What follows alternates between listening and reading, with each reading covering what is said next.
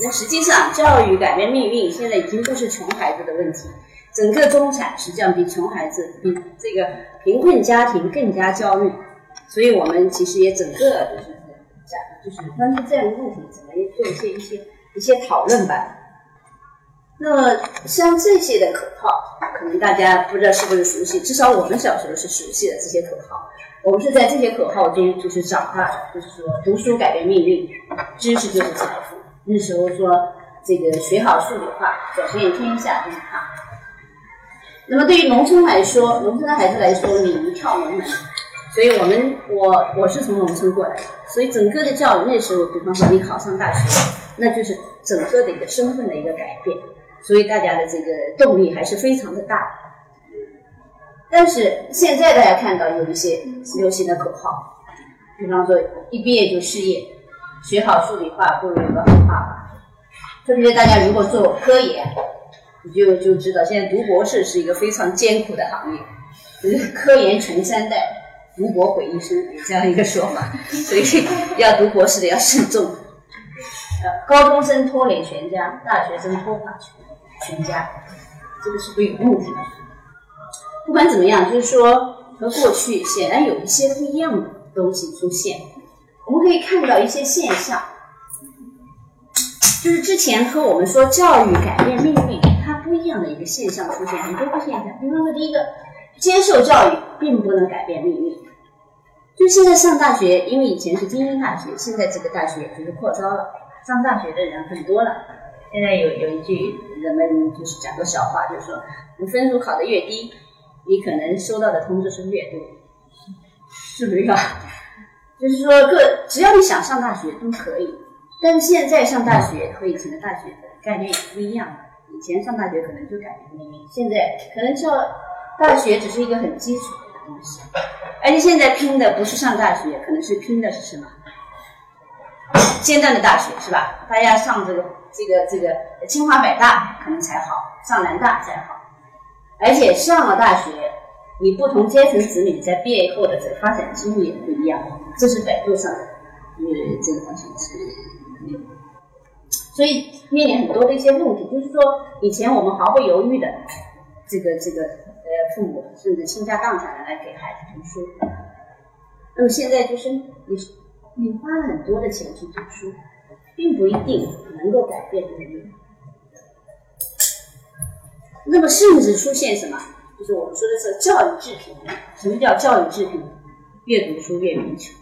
所以有这样一句话叫“一个学生让你家徒四壁”。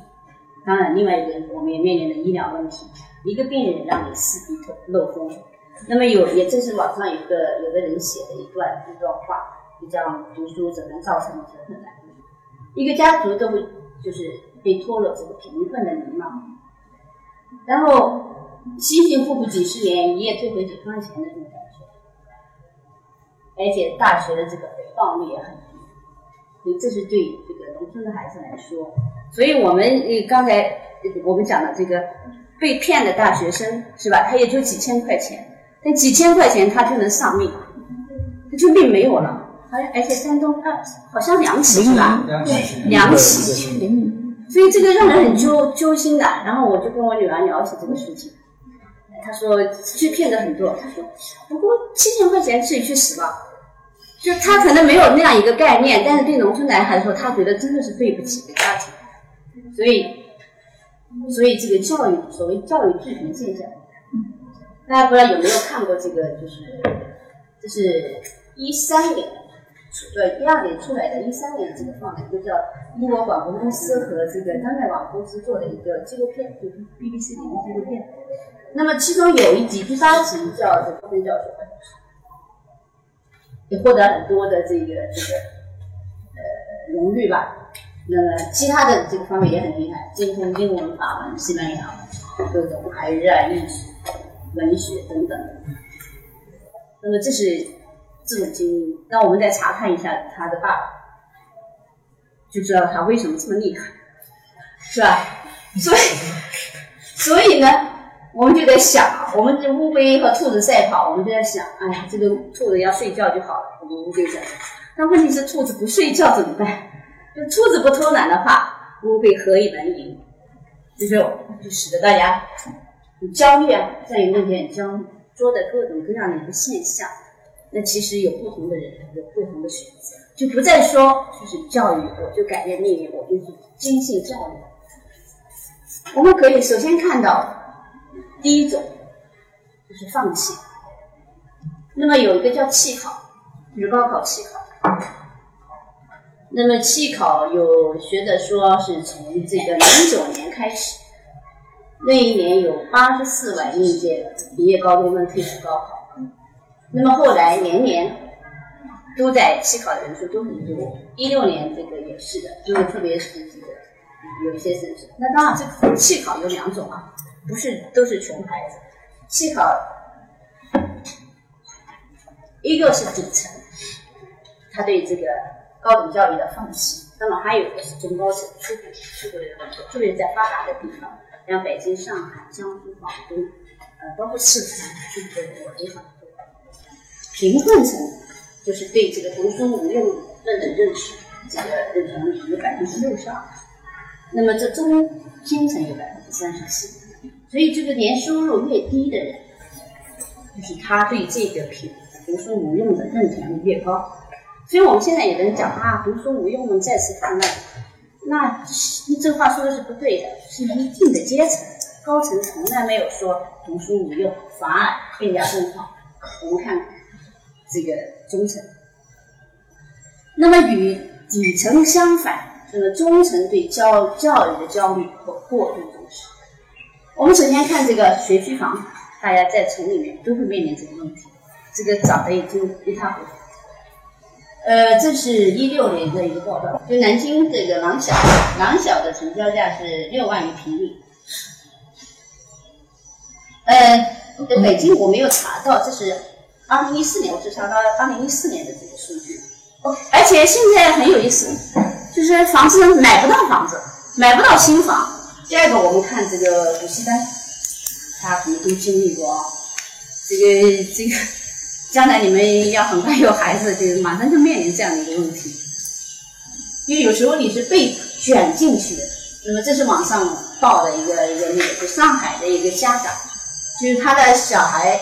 马上九月份上这个呃小学一年级，那么他的这个暑假花费是多少？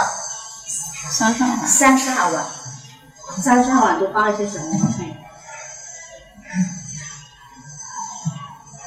天年小学，呃，今年的竞争是大概五千多人报名，只招二百一十六，那么他的这个比例是二十三比一。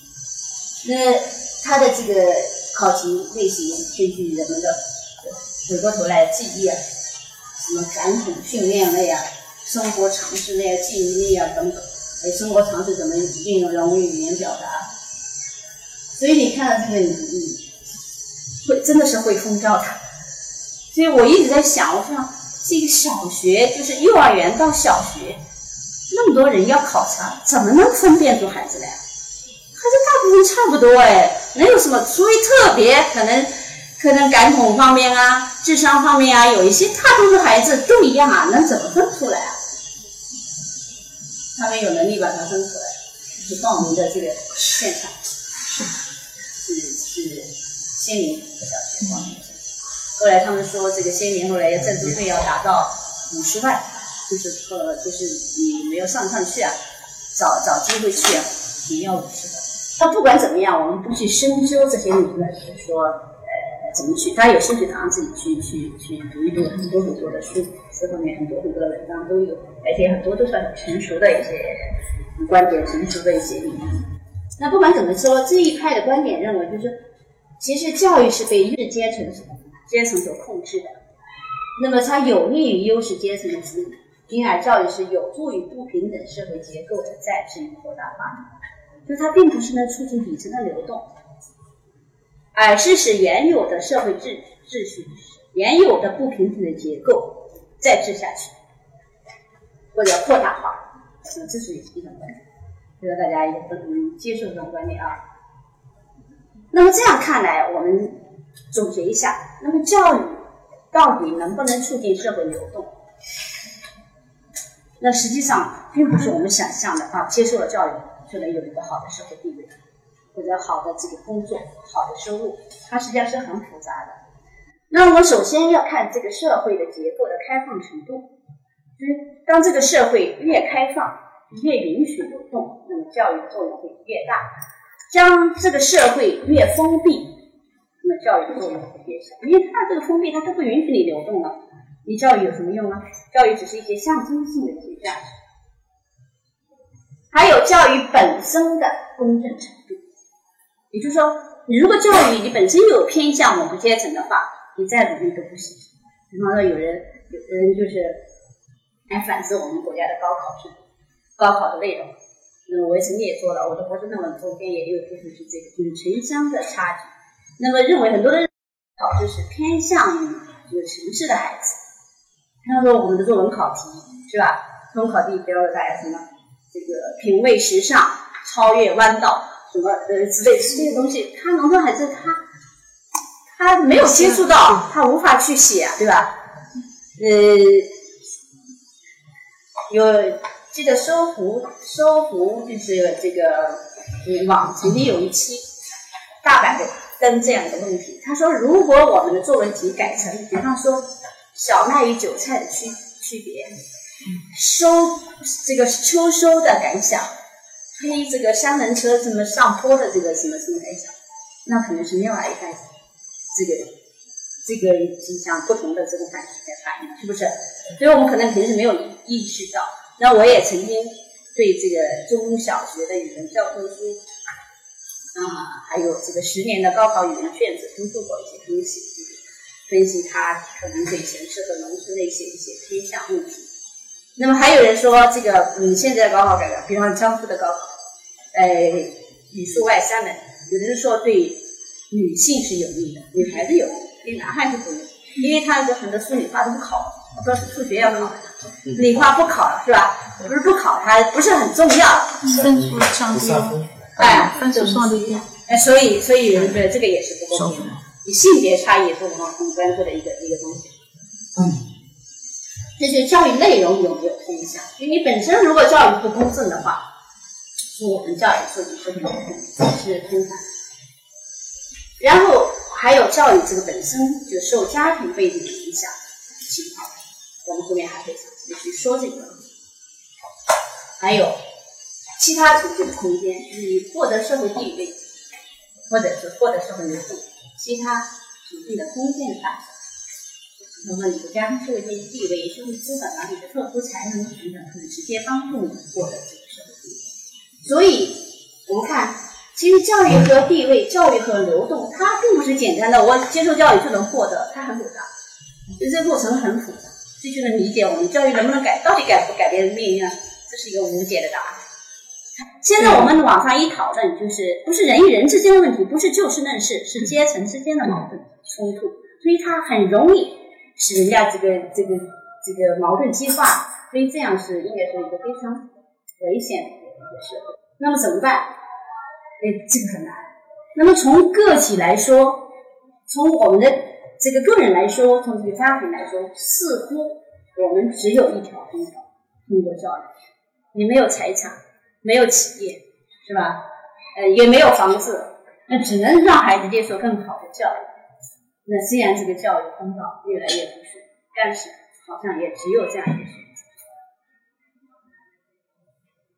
呃，布尔迪厄曾经说了一一一。段话，我很欣赏这样一段话，说的确实很好。其实我们一直讲，布尔迪厄讲文化资本重视文化资本，他实际上他也更也经济资本权利这些问题他更重视，更严重。不是说他不重视，可以跟他这样一句话，他说：面对经济资本和社会权利，学术资格虽然只是一个疲软的通货，但学术上的正当合法，为那些没有其他资源而只有自己智力或者自己优点。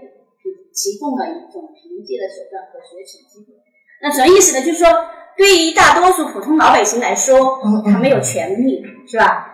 没有这个这个经济，那只能通过教育，只能通过教育，这叫叫只能通过这个渠道来获得。所以这也这也就是我们刚才所说的理解。但是我们要反问，就是说，这是合理的现象吗？这是正常的现象就？社会上这样一个发展是不是合理的？就是大家都被这种教育啊，就全民啊都被教育拖住，像卷入一方面自自在不自在的，或者自主不自主的，都被圈进去了。那么一向说来，作为我们高校老师来说，是对教育是最不在意的。